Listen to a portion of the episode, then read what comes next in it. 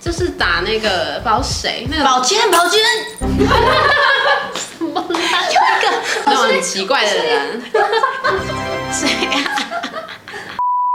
而且你知道吗？他们跟植物也有关系。怎么说？藿香，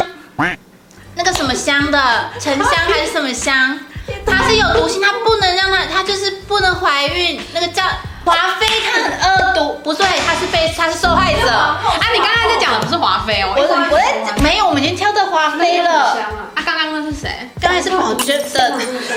老板，老板，宝娟是老板。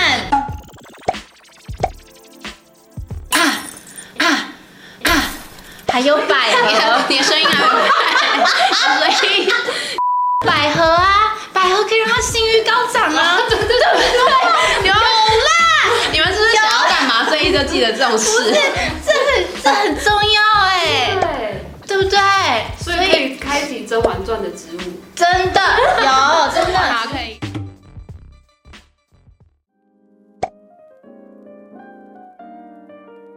其实就是宠物友善的植物的话，我们应该要品摒除很大部分的植物，像是天南星科、龟背玉、主语。竹芋这种，就是我们就会绝对不建议。我买放在家里，然后如嗯如果有宠物的一些对，有一朋友，对他们就会说，哎，我们家我不确定我们家的狗或者是猫会不会对植物有兴趣，然后会不会去咬它们，或者是是去玩弄的时候，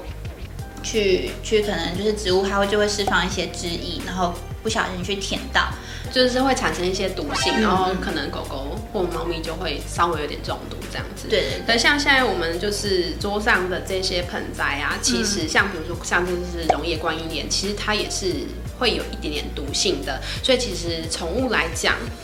它其实也是不太适合，就是家里如果比较有活太活泼的一些狗狗或猫猫，其实也是不太适合种这些观音莲的。但是如果说你们家的小那个宠物比较稳定的话，像我们家狗狗啦，其实就基本上不太会对这些植物它不嗯是那有么任何敏感，兴趣，对它没有他们很其实没有敏感兴趣的话，其实就没有关系。所以其实可以还是先观察，对，还他是们嗯先不观察你们家的小、呃小宠物嗯是不是对他们有兴趣这样子。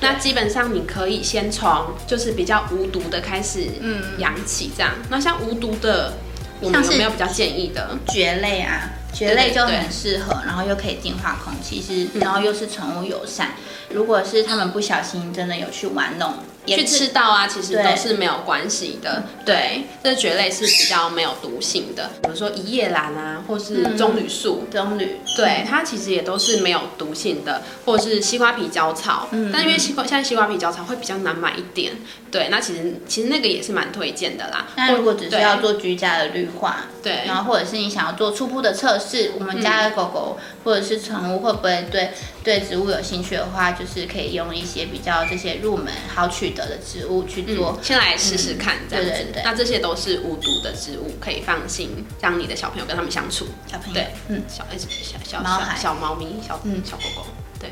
嗯嗯。